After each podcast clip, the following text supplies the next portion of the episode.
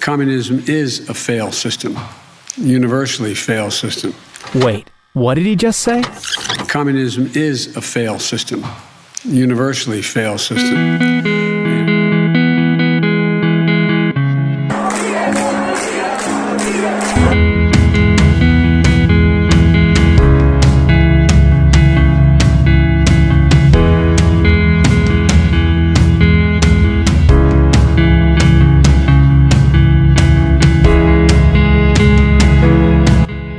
Bienvenidos a Conoce, Ama y Vive tu Fe. Este es el programa donde compartimos el Evangelio y profundizamos en las bellezas y riquezas de nuestra fe católica. Les habla su amigo y hermano Luis Román y quisiera recordarles que no podemos amar lo que no conocemos y que solo vivimos lo que amamos. En el día de hoy me acompaña de nuevo, estoy muy contento, eh, Fran Morera. Ustedes ya lo conocen, si no han visto el programa anterior yo voy a compartir el enlace eh, del programa que hicimos con él, de la entrevista que estuvimos hablando de la desacralización de la iglesia, hablamos otros temas también y pues fue excelente eh, programa, muy buen acogido, así que pues les invito a que lo vean. Eh, hoy vamos a estar hablando de Cuba. Todos los que están viéndome saben que han habido recientes noticias de la isla hermana de Cuba, cosas muy lamentables, hemos visto unas manifestaciones, hemos visto un gobierno reaccionando a esas manifestaciones hasta un sacerdote creo que fue arrestado. Hemos visto varias cosas que de verdad nos ponen muy, muy tristes. Todos conocemos lo que está pasando en Cuba. Lamentablemente el ser humano tiene que ser recordado de los problemas de otro cuando está en, peor circunstancia. Lamentablemente así es. Se nos olvidan los hermanos de Cuba hasta que vemos una noticia como esta. Entonces nos acordamos, ay, verdad, hay una dictadura allá, está pasando aquello, lo otro. Eh, y de eso vamos a estar hablando hoy. Además de eso, les voy a estar compartiendo un enlace. Muchos me preguntan qué puedo hacer. Nos ven gente de España, nos ven gente de Venezuela, nos ven gente de Argentina, Colombia, México, de diferentes lugares que a veces pues no, no saben qué hacer. Yo les voy a estar compartiendo una petición. Como ustedes saben, el, yo pertenezco bastante al grupo de la TFP, Tradición, Familia y Propiedad. Y pues eh, ellos tienen una petición, eh, la cual ya tiene más de 30 mil firmas. La meta son 60 mil ahorita mismo, pero yo sé que ellos van a números más altos. Ahorita eso va poco a poco. Eh, y pues la idea es llevar ese documento a la Casa Blanca a ver si sucede algo. Y pues de parte de acá, de nosotros los americanos. Y pues, eh, y oración, por supuesto. Así que eso también lo vamos a compartir. Yo quiero darle la bienvenida oficialmente a Fran Morera al programa. Fran Morera, ¿cómo se encuentra usted, caballero? Muy bien, Luis, muy bien, muchas gracias. Saludo a ti, a tus, a tus, no sé si se dice evidentes o tele, televidentes, no sé cómo se dice. Sí, suscriptores. a, la parroquia, a la parroquia, tuya a la parroquia tuya del aire. No, no diga eso, no parroquia para nada. No, no, no, no. Así decía, un, así decía un amigo mío, que es la parroquia del, sí, sí, sí, No, pero, lo saludo a ellos porque después que hice el programa contigo, muchísimas personas me, escribieron. Qué bonito, oye, qué bueno. Que me conocieron por medio del programa, así que los lo saludo a todos. Sí, la reacción fue muy buena, eh, Fran. Honestamente, yo cuando digo que un programa es acogido, no lo digo por decirlo, de verdad. Fue muy bien acogido. Yo veía los comentarios, eh, la, cantidad de views también que tuvo, de vistas. Eh, no, definitivamente mucha gente ya te conocían, parece que no sabían cómo verte otra vez y ven el programa y como que, ah, sí, Fran Morera. y, hasta, mi, sobrino que vive, hasta mi sobrino que vive en North Carolina te, te sigue. Ah, qué bien, qué bueno, qué bueno. No, pues un saludo a él entonces, un saludo allá a la familia. Y pues no, y es un honor tenerte de nuevo aquí, como yo siempre digo, para mí usted es una de las leyendas y no creo que se sienta como que le estoy llamando, ¿verdad? Eh, mayor o algo así. No estoy diciendo eso, pero es una persona que lleva décadas en esto. Y el Señor lo ha llamado. ¿Cómo, dice? Que me siento como un cuerpo un corrupto. qué bien, qué bueno. Qué bueno. Bueno, pues, señor Morera, para empezar, antes de empezar con el tema caliente, vamos a hacer un Ave María como siempre hacemos. Vamos a encomendar.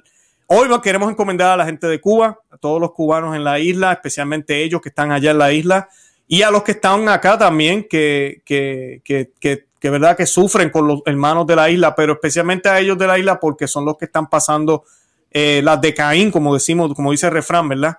Y pues hay que orar mucho por ellos y que ojalá esto sirva de luz para muchos porque hay ideas y cosas que se están diciendo muy falsas y se está hablando de cosas que se quieren hacer inclusive en países que no son como Cuba, que se quisieran hacer igual y hay que orar mucho porque Cuba, Venezuela, hay muchísimos ejemplos de cómo el comunismo, el socialismo y este tipo de dictadura y la mala igualdad que se habla por ahí es falsa, no es buena, no es de Dios y fue condenada por la Iglesia Católica. De eso vamos a estar hablando hoy, ¿verdad? De, de todas esas falsedades que se hablan y sobre todo del pueblo cubano.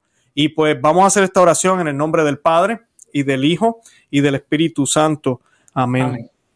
Dios te salve María, llena eres de gracia, el Señor es contigo. Bendita tú eres entre todas las mujeres y bendito es el fruto de tu vientre Jesús. Santa María, Madre de Dios, ruega por nosotros pecadores, ahora y en la hora de nuestra muerte. Amén. Amén. Ave María Corredentora, ruega por nosotros, en el nombre del Padre y del Hijo y del Espíritu Santo. Amén. Bendito sea Dios. Eh, bueno, Fran Morera, yo quisiera empezar, yo sé que esto es un tema bien eh, fuerte para los cubanos, eh, yo creo que causa dolor a ustedes, a mí me causa dolor verlo. Eh, la situación en mi país está malísima también, pero eh, eh, ¿verdad? nosotros tenemos una relación con Estados Unidos, ¿verdad? Puerto Rico, pero con todo eso, Puerto Rico está en quiebra ahorita mismo, o sea, estamos, es grave. Y, pero al lado, de Cuba, yo conozco Puerto Rico, al lado de Cuba, Puerto Rico, comparar el cielo con el infierno. Correcto, ese es mi punto, ahí mismo es que voy. Que uno dice, diantre, mi país, mi país, pero cuando uno mira para el lado y ve esas circunstancias, eh, y uno ha visto videos, yo crecí con esos videos, gente tirándose al mar, tratando de llegar a Estados Unidos, eh, todo lo demás es, triste. ¿Qué, me puedes decir de, Cuba? ¿Cómo tú te sientes ahorita con estos sucesos recientes como, como cubano que vive en los Estados Unidos? Pues, eh, mientras tú hablabas de Puerto Rico, yo estaba pensando, yo, yo decía, el único país que se puede de alguna forma equiparar con Cuba en este momento es Haití Antiguamente, antiguamente Estados, eh, Cuba se comparaba a Estados Unidos. Eh, la gente hacía comparación. Mira, Estados Unidos tiene tantos eh, televisores Cuba tiene tantos televisores. Eso antes del comunismo. Ahora, después del comunismo, con el único país que nos podemos comparar es con Haití. Mira tú como, como eso. Y no lo digo yo, la gente que me escribe me dice, no, Haití está peor. Digo yo, valiente consuelo que, que ustedes me dan a, que ustedes me dan a mí. Eh, yo he estado hablando con, la, con gente, amigos míos de, de Cuba, de, cuando yo estaba allá, que éramos del mismo grupo de, jóvenes y de adolescentes. Y nosotros lo decíamos, nosotros hicimos, cuando yo estuve allá, la época mía, nosotros hicimos lo que pudimos. No podíamos hacer mucho más que eso porque no había internet y nadie conocía la situación de, de Cuba. Y verdaderamente eh, pocas personas inclusive sabían que existía iglesia en, en Cuba. Pero dentro de eso nosotros hicimos todo lo que, lo que pudimos y yo creo que lo que pasa ahora es consecuencia también de lo que nosotros pues sembramos hace tiempo. Se demoró un poco en germinar, pero porque los jóvenes cubanos eh, de la iglesia han estado bien envueltos en esta situación. Hay muchos de ellos presos, que algunos han aparecido, otros todavía no han aparecido, pero los, los jóvenes cubanos de la iglesia han, han, estado bien, bien participantes en, en esto. Mm. Así que, pues bueno, yo creo que se sembró bien y, estamos recogiendo, pues, pues ahora, porque muchas de esas personas son hijos de amigos míos, que éramos del mismo, del mismo grupo. Increíble. ¿Y cómo ves la situación? Mencionaste iglesia. ¿Cómo está la iglesia en Cuba? Yo sé que tú estás por acá, pero sé que tienes tus contactos. ¿Cómo está la iglesia en Cuba, la iglesia católica ahorita mismo? Bueno, cuando hablamos de iglesia tenemos que separar iglesia de jerarquía desafortunadamente, en muchos lugares, no solo en, no solo en Cuba. Lo que es la iglesia en general se ha comprometido mucho en esta, en esta batalla. Definitivamente, como te dije, hay seminaristas, no sé si habrá parecido, había un seminarista que estaba perdido. Eh, no solo uno, varios sacerdotes le dieron, le dieron golpes. Eh, eh, o, sea, qué cantidad de muchachos han aparecido ya, pero están, están pendientes de juicio. Eh, y los tuvieron metidos 10 y 12 días, hombres y mujeres, todo el mundo en, unas en, unos, en unos pequeños cuartos porque no había lugar donde meter a, la gente. Eh, o sea que eh, esa es la iglesia que es parte del pueblo, tiene que ser porque la iglesia es parte de, del pueblo. Y está la otra parte, la, la cúpula de la iglesia y sacerdotes muy valientes que han hecho grandes denuncias, no de ahora, de hace mucho, de hace mucho tiempo hubo un arzobispo, el arzobispo primado de Santiago de Cuba, cuando fue Juan Pablo II, y el discurso lo pueden buscar en el Internet, hizo una denuncia, la primera denuncia pública fuerte que se hizo en Cuba delante del gobierno, porque estaba Fidel Castro y el hermano en la misa. hizo una denuncia que todo el mundo pensaba que cuando se acabara la misa se lo iban a llevar preso. Mm. pero por otra parte está el conglomerado también de los, de los obispos que es, han sacado una, una pastoral que es mejor que no hubieran escrito nada. Pues nosotros decimos que es sopa con agua, que al final tú lo pruebes sabe a rayos, mejor que se hubieran quedado callado la, la boca, porque yo digo que cuando tú no, cuando tú no tienes nada que decir, un silencio es más digno que, que decir algo que, que, no es, que, no es completo, sinceramente.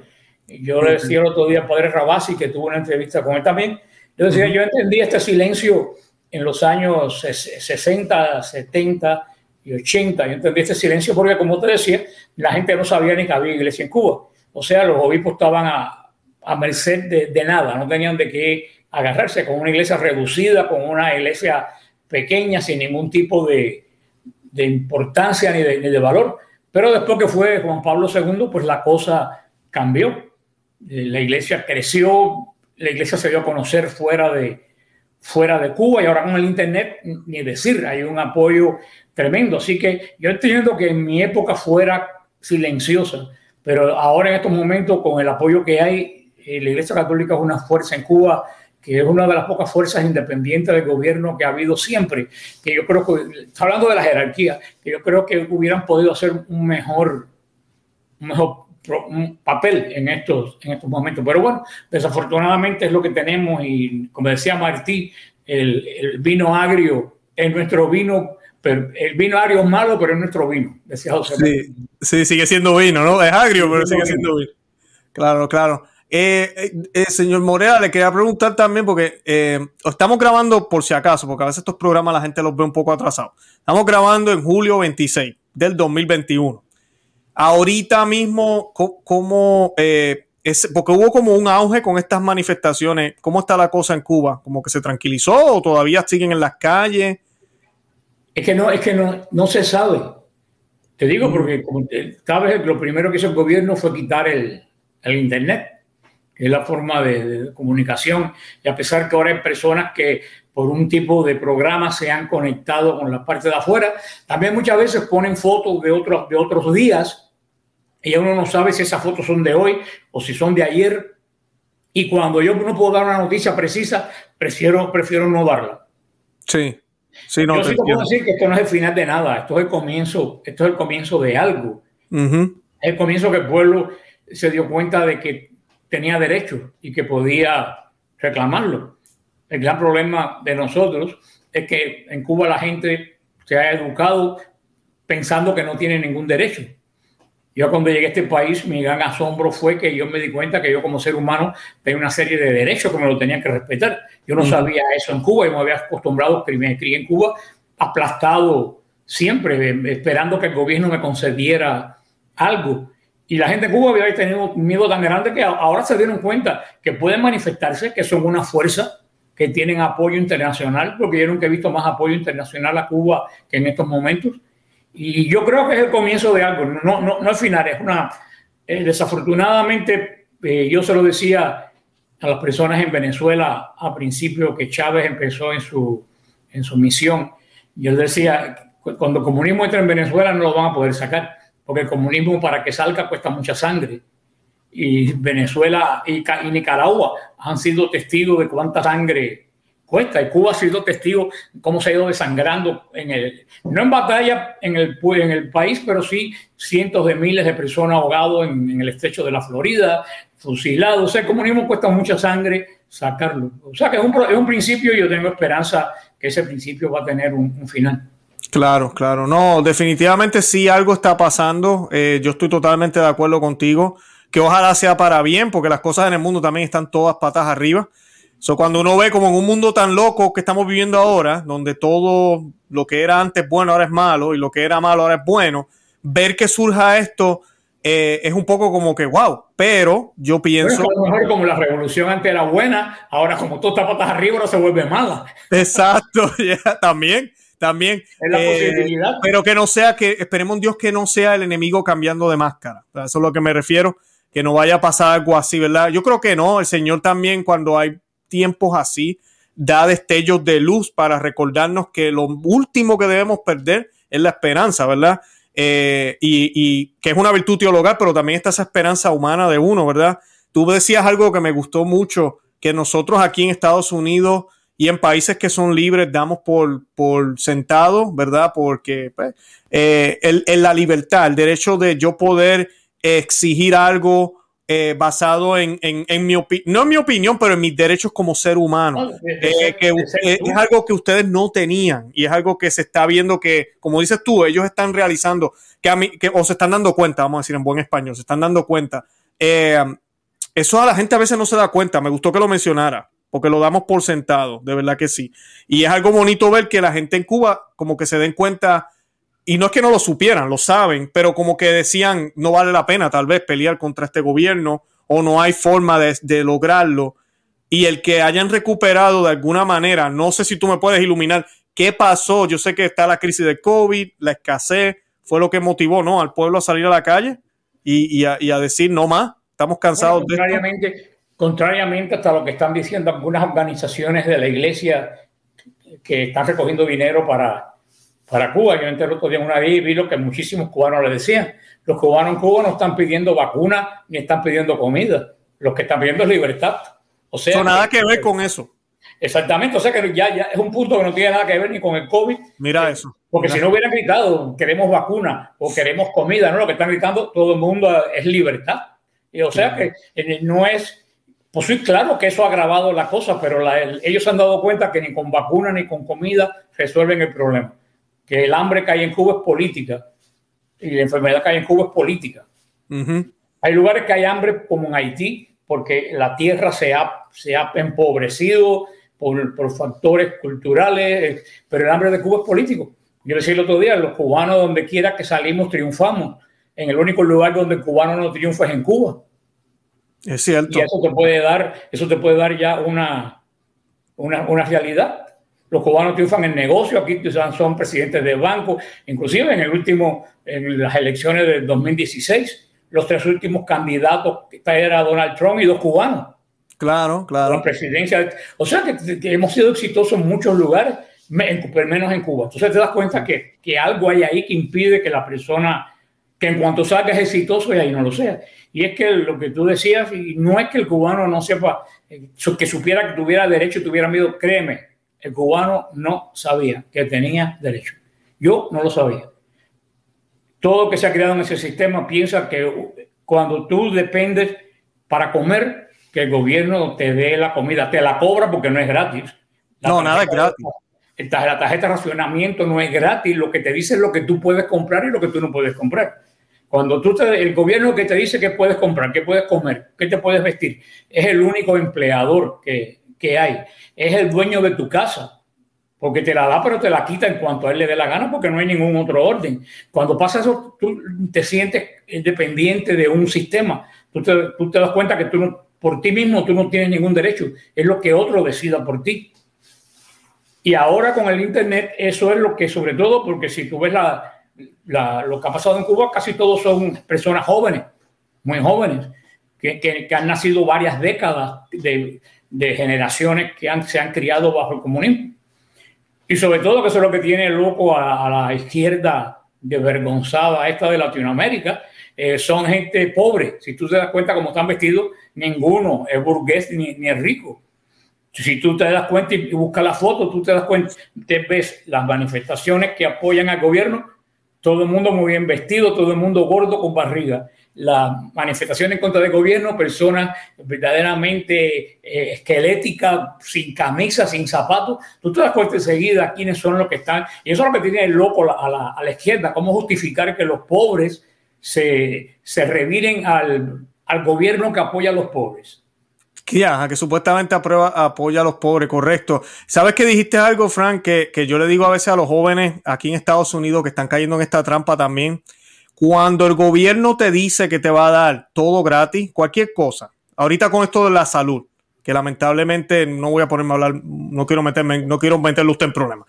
Pero por ahí hasta a veces dentro de la iglesia se habla y, y se ponen a decir, no, que, que la salud debería ser gratis. Cuidado, porque cuando tú dices que tú le das la autoridad a alguien a darte algo que de por sí no deberías ellos dártelo, ellos lo van a controlar.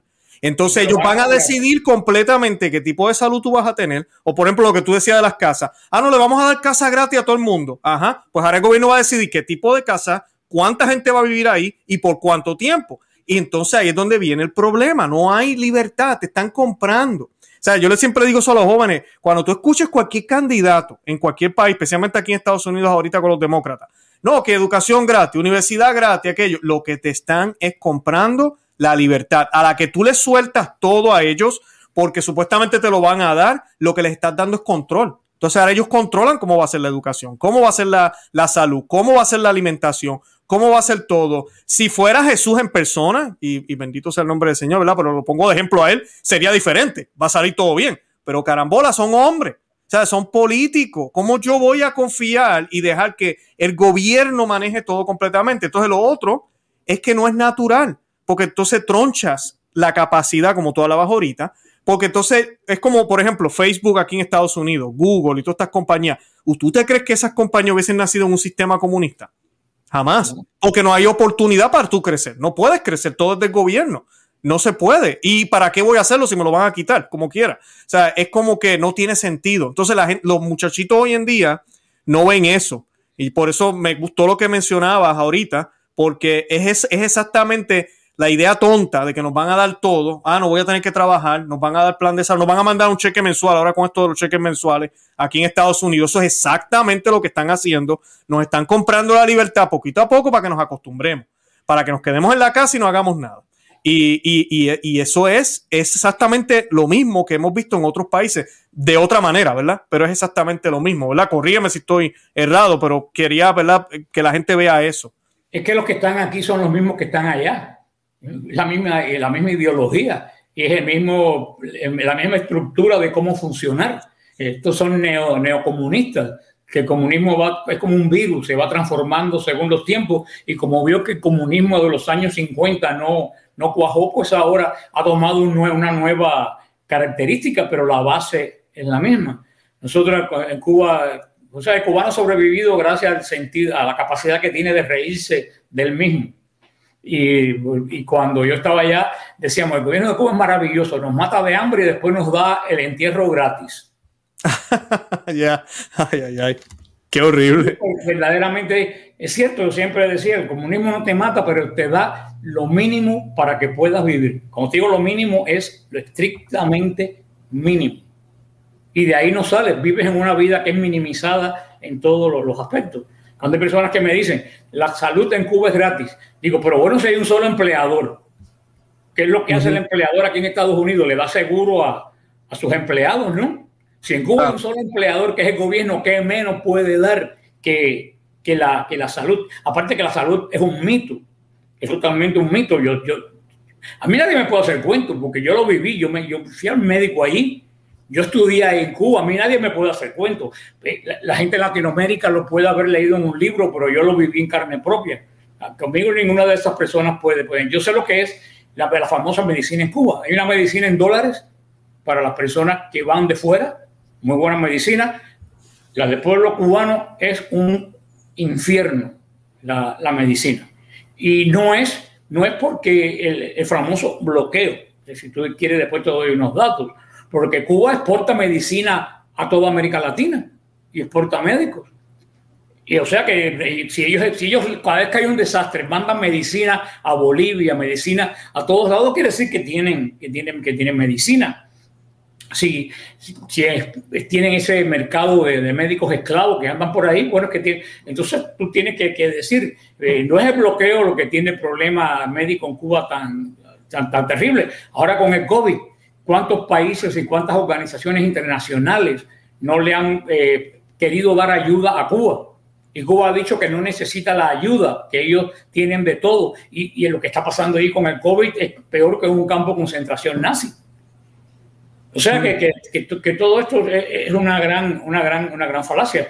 Tengo una tía que hace seis meses, la última día que me quedaba en Cuba, murió por, por una pésima tratamiento de una úlcera sangrante pésimo, cuando te digo pésimo, ella aquí en Estados Unidos no se hubiera muerto.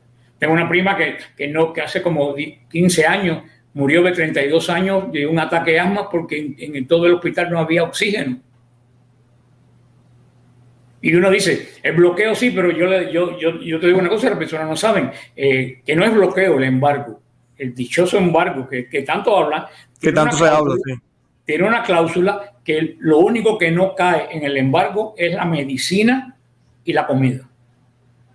Estados Unidos embarca, y la gente no lo sabe, Estados Unidos embarca todos los años 140 y tantos millones de dólares a, Cuba en pollos congelados y en productos alimenticios, que lo mueve la compañía naviera Crowley y salen de New Orleans a La Habana hace años. Yo cuando trabajaba en el puerto yo lo sé y se lo pueden buscar. O sea, Cuba le vende comida a Estados, a Estados Unidos, le vende comida a, Cuba. La única diferencia es que como Cuba no paga, ¿y porque Cuba no le paga a nadie? Estados Unidos le exige que lo que pague lo tiene que pagar en efectivo. Pero aquí está, y todos esos millones que han entrado a Cuba, que muchas personas dirán, bueno, ¿y dónde están esos millones de comida que le ha comprado Estados Unidos a Cuba? ¿Dónde está? Primero en los hoteles para los turistas. Y en segundo lugar, en las tiendas de dólares. Porque en Cuba te pagan en pesos, pero después te venden en dólares.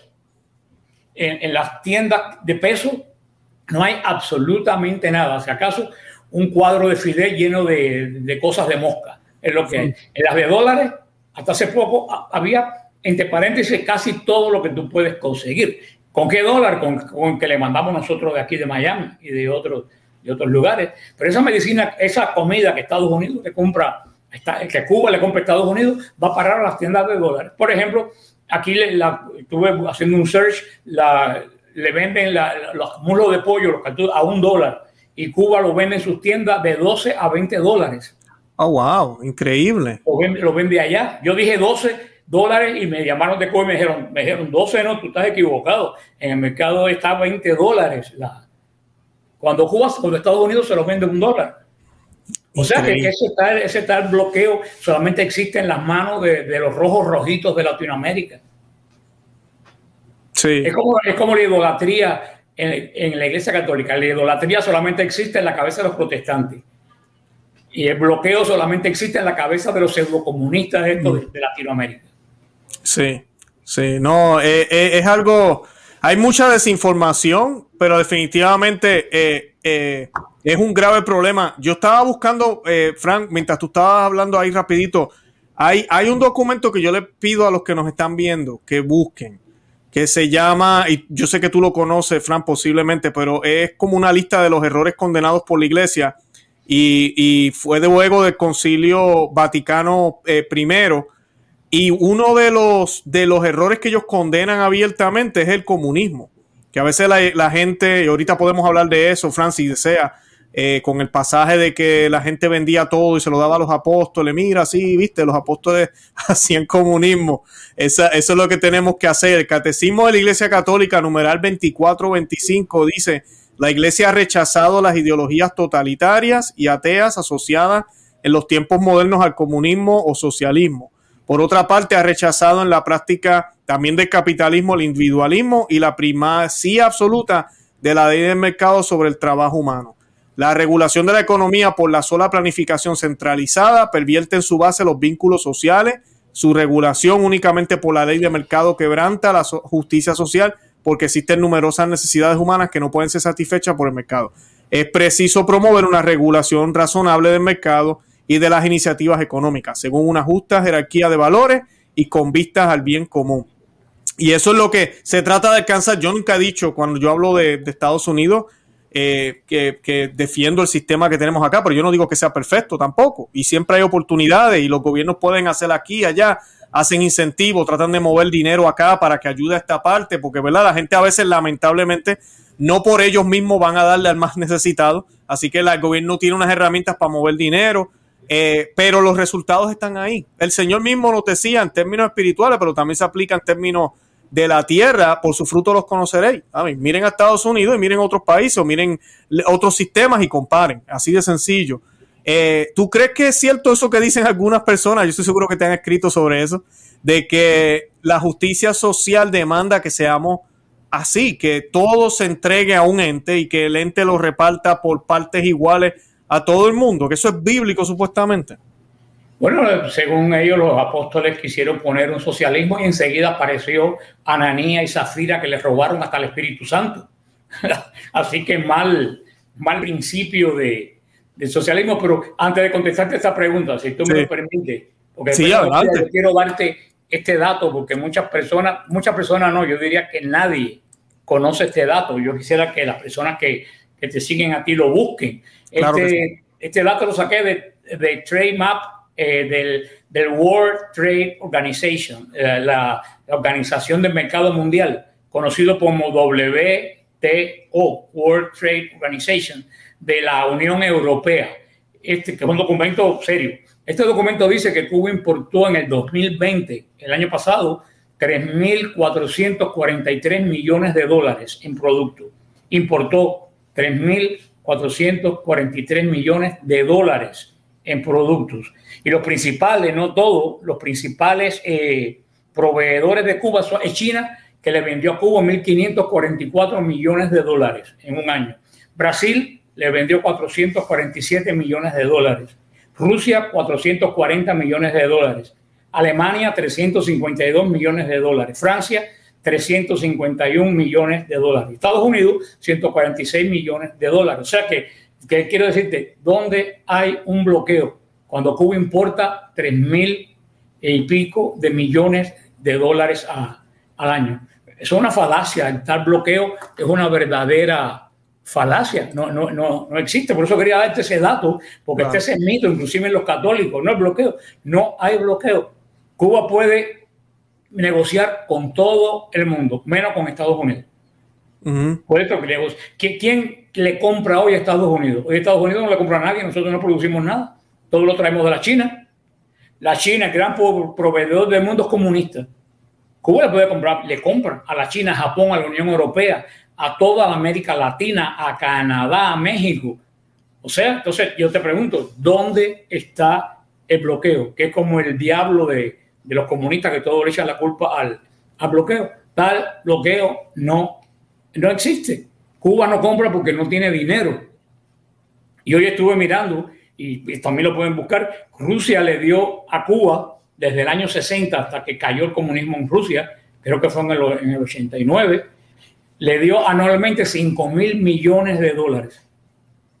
O sea que Cuba ganó un promedio casi de 62 mil millones de dólares en 30 años de Rusia, porque se chupó a Rusia y ahora se chupó a Venezuela. Y como Venezuela no tiene que chupar, le puso los ojos a Perú. Que le decía un amigo mío que hasta Machu Picchu va a terminar en La Habana, porque van a vaciar eh, Perú. Pero yo decía, ¿qué hicieron con esos 64 mil millones de dólares? Eso te iba a preguntar, ¿y qué pasó? es cuatro, cuatro veces el plan Marshall.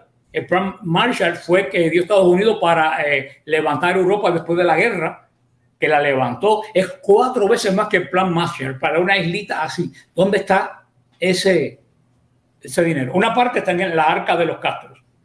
La otra parte se gastó en subvertir América Latina y en promover guerrillas que mataran gente, como en Colombia, como en los montoneros en, Uruguay, eh, etcétera. Y la otra parte en planes absurdos como de secar la ciénaga de Zapata o sembrar café en los parques de La Habana.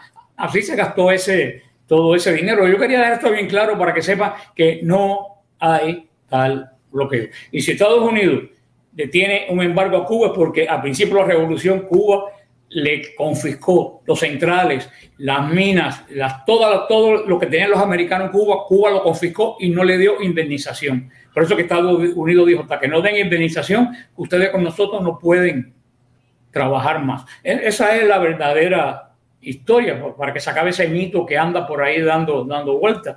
Ahora, lo que tú decías de la, de la doctrina social de la, de la iglesia, yo sí, es bueno tener una doctrina social, pero si el mismo Señor no pudo poner orden entre sus apóstoles, ¿qué podemos poder nosotros poner en, en el mundo?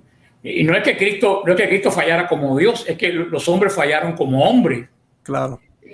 Si, si, si de entre solamente 12 personas hubo un sinvergüenza, un ladrón y un traidor, como tú esperas. Y la doctrina social desde el principio, desde León XIII, que fue gran papa de la doctrina social de la iglesia, es muy, eh, eh, ha sido bien importante, aunque ha sido poco conocida, porque no, no se ha estudiado mucho la doctrina social de la iglesia. Pero en este momento yo no, le recomendaría a nadie que estudie sociedad doctrinal de la iglesia, porque va a terminar adorando a la Pachamama. O sea, hoy en día la, hoy en día la doctrina de la iglesia es, mejor ni meterse en, en ello, porque la doctrina, hoy en día, la doctrina social de la iglesia huele a rojo rojito también. Y con la ecología también, está muy mezclado con la ecología.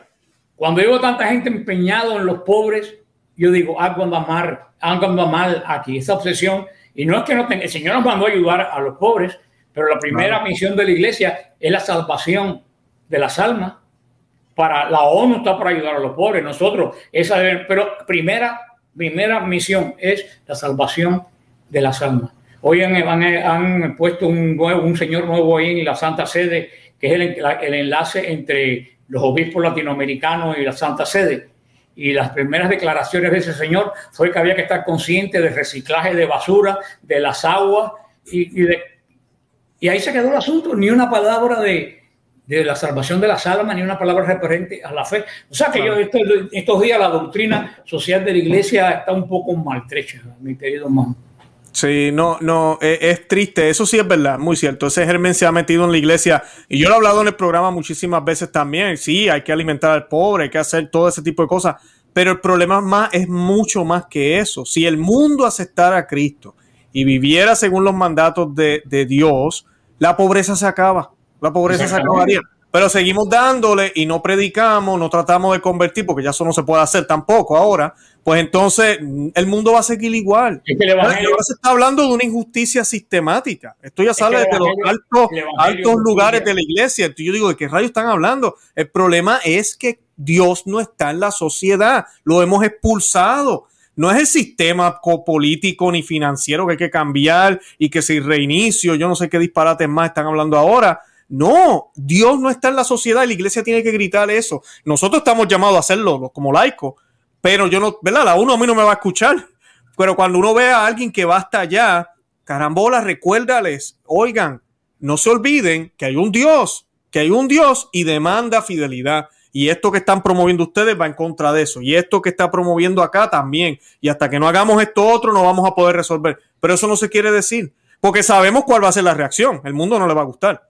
Entonces yo creo que mucho, muchas de la gente no se atreve a decir eso por eso, por el miedo a cómo va a reaccionar el mundo y por eso seguimos como seguimos. Alimentamos al pobre hoy y mañana seguimos teniendo el mismo problema. El planeta lo limpiamos y adivina que mañana va a estar sucio otra vez y va a seguir igual. Porque es que eso no es, nosotros no podemos jugar a ser dioses. O sea, eh, eh, Dios es el único que puede solucionar esta, estas crisis. No, yo te decía que el Evangelio es justicia social. Solamente lo que hay que hacer es aplicar el Evangelio. O sea que ahí no, absolutamente, porque Cristo lo que hizo fue definitivamente poner la justicia donde tienen que, ir.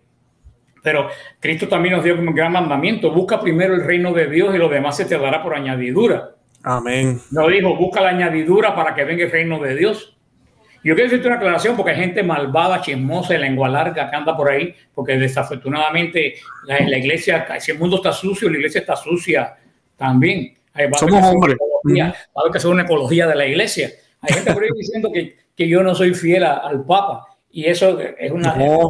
quiero, quiero aclarar que es una falacia. Yo no creo eso que creen las personas por ahí, que el Papa no es el Papa, sí. Yo estoy seguro que Benedicto renunció canónicamente y que, y que Francisco es el Papa de la Iglesia. Papa yo le debo obediencia al Papa. Pero también la Iglesia me pide, cuando entro a la Iglesia, que me quite el sombrero, no me pide que me quite el cerebro.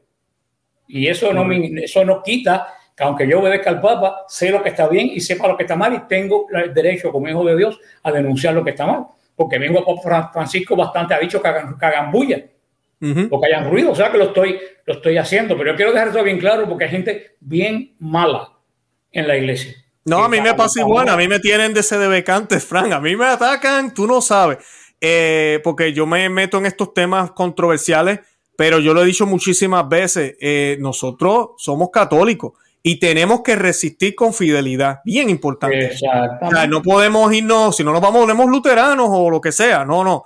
Eh, el Papa es un hombre como cualquier otro y desde, desde, el, desde el Papa hasta el último niño que se bautizó hoy, el demonio va a buscar caerlos, o sea, tratar de que se caigan.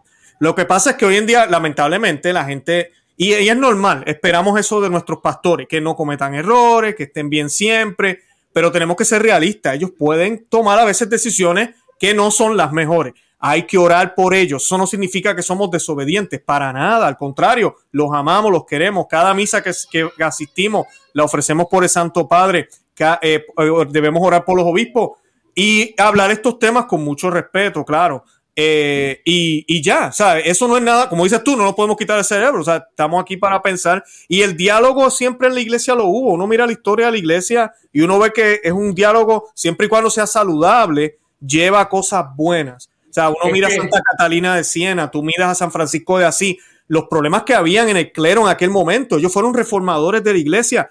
Y hay momentos donde Santa Catalina hasta le dice cobarde al Papa pero lo hacía con un respeto y una fidelidad al Papa que el Espíritu Santo, ¿verdad?, oró de esa forma a, través de la iglesia. Eh, esa es la diferencia. Y no, nosotros amamos al Papa, oramos por él, siempre lo vamos a hacer. Tenemos un Papa emérito, es una situación extraordinaria, pero solo tenemos un solo Papa, no tenemos dos Papas. un Papa que es Francisco, que está sentado en la silla Francisco, que tiene la autoridad Francisco. Eh, y tenemos un Papa en descanso, que debemos orar mucho por él también que es Benedicto XVI, pero el único papa que está gobernando, ¿verdad? Es uno, es el Papa Francisco. Esa parte, me, me alegro que lo hayas dicho y, y, pero sí a mí me atacan también. Cualquier cosa que uno diga, Frank, ya. a, mí me, a, mí me, resbala, sinceramente. Sí, a mí yo, soy teflón, yo soy de teflón, a mí me resbala porque yo vivo con mi conciencia, no con la lengua de los demás. Pero claro. como hay personas, hay personas inocentes, hay personas que, que son los pequeños, que esta gente confunden. Por eso yo quise aclarar eso. Con no, la iglesia no. con el pueblo pasa igual que con Cuba. No había internet antes. Si hace 100 años atrás hubiera habido internet, ¿sabe Dios cuántas cosas lo hubieran dicho a Pío XI y lo hubieran dicho a, a Pío IX? Lo que pasa es que antes el Papa nadie sabía qué decía ni qué hacía. Claro. O sea, ese es la, el problema de hoy en día es que el Internet te pone inmediatamente, políticamente, religiosamente, todo lo que pasa en el mundo, te lo pone en tu casa pero ¿qué sabía la gente de Cuba o de Puerto Rico lo que decía León XIII? Nada, no, nada. Mucha gente ni escuchaba. Eh, eh, bueno, también a una cosa, los papas no se pronunciaban tanto. Yo creo que eso es algo que también la iglesia tiene que mirar. Por ejemplo, la cuenta de Twitter. Yo no sé para qué el papa tiene una cuenta de Twitter. Yo creo que eso no hace falta, no es necesario. La gente en vez de ponerse a leer la Biblia, van y buscan el tweet. Yo digo, no, váyanse a leer la Biblia, estudien la palabra de Dios. El tweet es chévere, pero un tweet no es infalible no es dogma de la iglesia, es un tweet. Él está tuiteando sobre algo que está pasando y algunos de los tweets causan controversia. Pues deje eso, no, no, eso no es lo que tenemos que estar pendientes, pero son parte de, yo no quiero decir mercadeo, pero de la estrategia de la iglesia para tratar de atraer más gente. pero yo no sé. Cambiado, no, los tiempos han cambiado Sí, pero yo creo que es innecesario. Eh, lo ideal, antes, por ejemplo, eh, tal vez era muy exagerado, pero casi el Papa estaba encerrado en una celda casi. Y en parte es mejor porque son hombres y hablan algo, dicen la palabra que no es errada sin querer, que nos pasa a ti a mí a veces cuando nos expresamos, podemos decir una palabrita y después uno, ay, disculpen, no quise decir eso, quise decir tal cosa, porque no, somos humanos. Correcto, o la dijiste correcto y le entendieron mal, que eso es el 90% de lo que pasa. Tú dices algo y la gente lo entiende totalmente al revés de lo que tú dijiste. Sí, también. También eso sí. Pero, pero, pero, vamos a ver a, a Cuba. Que a Cuba, Cuba. Yo mencioné esto por el problema del Internet, que tanto pasa en la iglesia como hoy con el Internet es como una linterna que todo te llega inmediatamente. Y sirve para bien, como el caso de Cuba. Sí. Se están enterando, pero muchas veces sirve como mal en otras, en otras oportunidades. Porque se pierde un poco la mística. Eso no, es importante. Sí. Pero si volvemos, volvamos al lo que nos quede de tiempo al, al tema de de Cuba, que es el tema del, del programa. Yo quería preguntarte, Frank, quería hacerte la pregunta, porque ya como se nos está acabando el tiempo, quería que tú me dijeras, porque mucha gente está orando por Cuba ahorita mismo, yo voy a compartir el enlace de la petición de la TFP, para que sepan brevemente, Lituania, la TFP tiene un récord con Lituania cuando estaba todavía Gorbachev para aquella época. Ellos recaudaron 5 millones de firmas y esa, esa eh, petición influyó en la liberación de ese país y ellos tienen el récord Guinness por esa petición. Así que para los que a veces piensan, ah, estas peticiones no sirven para nada, eh, yo sé que hay muchas y es verdad, uno ve y acá y uno dice como que, pero esta gente, la TFP, ellos viajan hasta donde tengan que viajar, ellos están a nivel mundial y van y la llevan en persona y se la entregan a quien se la tengan que entregar. Y pues, eh, ¿verdad? Es una de las maneras que podemos apoyar, pero yo quería preguntarte a ti como cubano eh, fuera de la isla. ¿Qué podemos hacer para apoyar, además de las oraciones, que yo creo que es lo más importante, cuando vayamos a la Santa Misa, pensar en el pueblo de Cuba también, ofrecerla por ellos, por el dolor que están pasando. Pero además de eso, ¿qué podemos hacer? Porque siempre la gente a mí me escriben cuando hacemos programas como estos, ¿qué puedo hacer? ¿Qué puedo hacer para poder ayudar con esta causa? Pasa como con la iglesia también. Primero, como tú dijiste, tenemos que orar, porque sin el poder de Dios nada se puede hacer.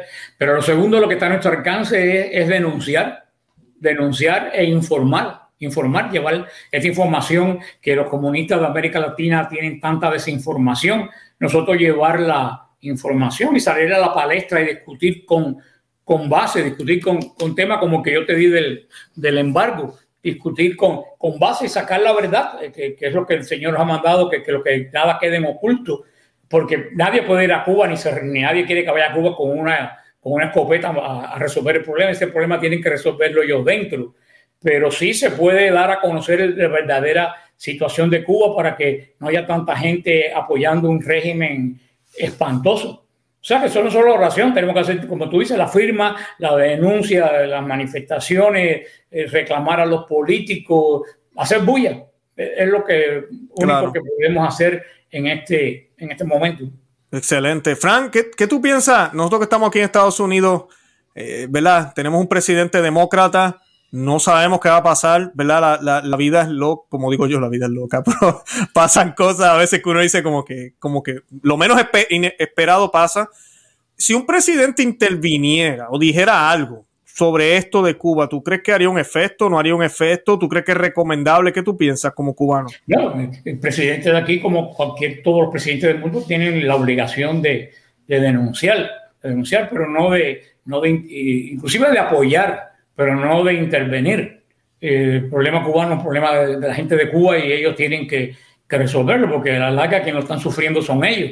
Yo no lo estoy sufriendo, yo lo sufro emocionalmente, pero no físicamente. Ellos tienen que, que, hacer su propia... Lo que pasa es que Cuba es una isla, la, la, gente de los isleños tenemos una mentalidad, tú lo sabes, diferente a las personas de los continentes. Eh, las islas, fíjate que las, las únicas dos islas, los, que, los últimos que se separaron de España fue Puerto Rico y Cuba Oh, sí. Fueron, fueron, dos islas porque, porque toda América se liberó, pero toda la América era una unión, pero nadie se acordó de las islas que estaban flotando en el Caribe. O sea, que, que, yo no creo que Estados Unidos tiene que, que decir a Cuba primero porque no, no, encontraría el apoyo del mundo porque están toda esa esta serie de antiimperialistas latinoamericanos que no son más que envidiosos. Porque ese imperialismo es pura, pura envidia, porque el comunista es intrínsecamente envidioso pero no, no, no una envidia que yo quiero lo que tú tienes. La envidia comunista es que yo no quiero que tú tengas lo que tú tienes. Hmm. Yo el resumen, el resumen del, del, del, comunismo lo dijo una señora que hace tiempo entrevistaron en Cuba, una señora de la raza negra, demacrada, flaca, de no comer, y la entrevistaron. ¿Usted apoya la revolución? Y ella dijo, yo apoyo la revolución 100%. Y le preguntaron, ¿y por qué? Y dice ella, porque antes comían unos y otros no comían. Ahora no come nadie. Digo, esa es la esencia del Pero es verdad. Esa es la esencia del comunismo. Por eso que tenemos que hacer pues, pues todo, esta, eh, todo, todo este trabajo y el presidente de aquí que no va a hacer nada, porque ese pobre señor no sabe ni siquiera que existe Cuba y a la mente de él ya se fue hace tiempo. Uh -huh. eh, pues, este, a este país no le interesa Cuba, desafortunadamente. ¿no? Claro, eh, los, los rojos rojitos de Latinoamérica ya me llegaron a decir que el hambre que hay en Venezuela, que hay en Cuba, es culpa de Estados Unidos. Siempre siempre lo que nos dicen, es culpa de Estados es Unidos. Es lo más absurdo, como ya no lo pueden justificar, dice que Estados Unidos quiere que Cuba y Venezuela se pongan bien pobres para ellos cogerse a Cuba y a Venezuela. ¿Para qué quiere Estados Unidos a Cuba? Vaya, por favor. Sí. Eh, no, para poner una base, ¿qué base? Soy con, lo, con los cohetes, con el satélite, no se falta ninguna base en ningún lugar. O sea, porque siempre están esta gente que, que son los delirantes, los delirantes rojos. Pero verdaderamente, este país, no, como todo país, de, que un país grande debe ayudar, debe ayudar a la resistencia interna. Ya lo que debía haber hecho es haber puesto el Internet para Cuba. Es lo que tenía que haber puesto, porque la mejor arma que tiene Cuba en día es el Internet. Ya tenía que haberlo puesto nosotros pegado ahí y la base de Guantánamo. No han hecho absolutamente nada, ni creo que vayan a hacer absolutamente nada, porque de nuevo te digo, no les importa. No, sí, lamentablemente. No, eh, eh, esa es la situación. Pero, pero, Fran, te agradezco porque es exactamente lo que tenemos que hacer. Estos temas hay que hablarlos, además de las oraciones, de todo lo que debemos hacer, pero cuando hayan eh, eh, momentos de poder hacer tal vez manifestaciones públicas, rezar un rosario en una plaza con las banderas de Cuba eh, y hablar de estos temas para que, como te decía al principio, que ya hablamos de lo que es el, mal del comunismo, el socialismo, los jóvenes también vean porque no conocen la historia. Y ellos, cualquier cosa, como te decía ahorita, ah, educación gratis, salud gratis, todo gratis, ajá, te están comprando la libertad, así de sencillo. Eh, la, la, gente no, los niños a veces no ven eso y nosotros los adultos, eh, el recordarnos y no dar por sentado lo que tenemos, porque a veces hasta renegamos de nuestra libertad y no valoramos lo que tenemos. Nada es perfecto, siempre hay que trabajar, como yo le digo a mis hijos y a todo el mundo, al final del día yo me tengo que levantar por la mañana, irme a trabajar, eh, al final del día eso hay que hacerlo como quiera, inclusive la Biblia lo dice, hay que trabajar por nuestro sustento. El que no trabaje, que no coma, dijo San Pablo, ¿no? Así que tenemos que trabajar y hacer todo lo demás, eh, independientemente de donde estemos, pero cuando se trata de quitarte la libertad y quitarte lo tuyo y el tú poder decidir, eh, tenemos un grave problema, un grave problema. Y es lo que vemos en esos países comunistas, eh, lamentablemente. y pues tenemos que, hacer eso, hacer eso. Yo los invito a los que me están viendo. Tengo varios enlaces que voy a colocar en la descripción del programa. La, la petición que les pido que firmen para que Ojalá eso haga un efecto. Ya hablamos de la oración y hablamos de comunicarnos con otros y hablar de este tema con otras personas para que las personas sepan lo que está pasando en el mundo. Es un germen, es uno de los errores de Rusia que la Virgen de Fátima nos dijo que se iban a ir regando por el mundo y en algunos lugares se ve más plasmado. Además de eso, también les invito a que vean el programa que hicimos anteriormente con el señor Morera. Excelente programa, les va a gustar mucho y que apoyen el ministerio de, Frank. Eh, yo voy a colocar el enlace del canal de él de YouTube, Apologética si lo es, que en el otro programa yo le había comentado a él que a veces cuando yo estoy preparándome para el programa y googleo cualquier tema me sale Apologética si lo es. Y pues vayan ahí, busquen, busquen información. Eh, eh, como dije al principio, Frank Morera es una leyenda de la apologética, un hombre que conoce su fe, la doctrina católica. pueden aprender muchísimo, muchísimo de él. Yo quiero darle a Frank una oportunidad para concluir. ¿Algo más que quiera añadir, señor Morera? No, no hay mucho más que, añadir. Yo creo que todo está dicho, sobre todo que, se documente. Todo lo que yo le he dicho y más está totalmente comprobable en el Internet. Que, que en Cuba, que pongan, que pongan eh, en Google, que pongan eh, horror de los hospitales en Cuba. No mm. pongan hospitales en Cuba porque enseguida le va a salir los de dólares que pongan horror de los hospitales en Cuba para que vean los hospitales qué cosa es la, qué cosa es la, la, medicina en Cuba, para que se caigan todos estos mitos que se han creado, que es lo que más le duele al cubano cuando oye decir todas estas cosas y, la impotencia de saber que no es así. Claro, no, hay mucha desinformación, de verdad que sí. Es, parte del mal, porque eso es lo que ellos hacen siempre. Juegan con los medios de comunicación, que lo están haciendo acá también en Estados Unidos. Y, y, si uno no se pone las pilas, como dicen los mexicanos o la gente de Sudamérica, eh, te, la, te, la crees, como decimos, te crees lo que te están diciendo y, y no, eh, andas en otra. Como que eh, hasta los nazis hacían esto. Es que todo lo han hecho tan distinto, ¿verdad? Esa propaganda, propaganda, propaganda. Y te dicen diciendo algo, te llevan diciendo algo por tanto tiempo que se vuelve verdad. Y, y no, no, no. Tenemos que despertar. Definitivamente. Bueno, pues Fran Morera, yo me despido. Gracias por el tiempo una vez más y por aceptar la invitación, que sé que fue rapidito, eh, con muy corto el tiempo y sé que usted está ocupado. Eh, una vez más, oren por los cubanos, por el, yo trabajo con cubanos y le he tomado mucho aprecio a ustedes aquí en Florida, obviamente, boricuas y cubanos, ¿verdad? Este, estamos por todos lados, bueno, y colombianos ahora y venezolanos, hay de todo aquí, pero estamos todos en familia orando mucho por, por ustedes, de verdad que sí. Y yo sueño algún día poder ir a visitar tu isla, eh, Frank, honestamente, de verdad. Porque todo el mundo me dice que es idéntico a Puerto Rico. Eso me dicen. Se parece mucho, sí. Sí, yo me imagino que sí. La, la, actitud y eso es casi la misma y es una isla. Eh, y yo siempre digo, me imagino que tú dices lo mismo, pero no sé. Yo le digo a mi esposa, mi esposa es de Colombia, los cielos en Bogotá eh, es, casi siempre son grises. Y yo recuerdo cuando ella se mudó acá, ella me decía, ay, me gusta el cielo, que es azul, que yo no sé qué en Florida. Yo decía, no, tú no has visto un cielo azul.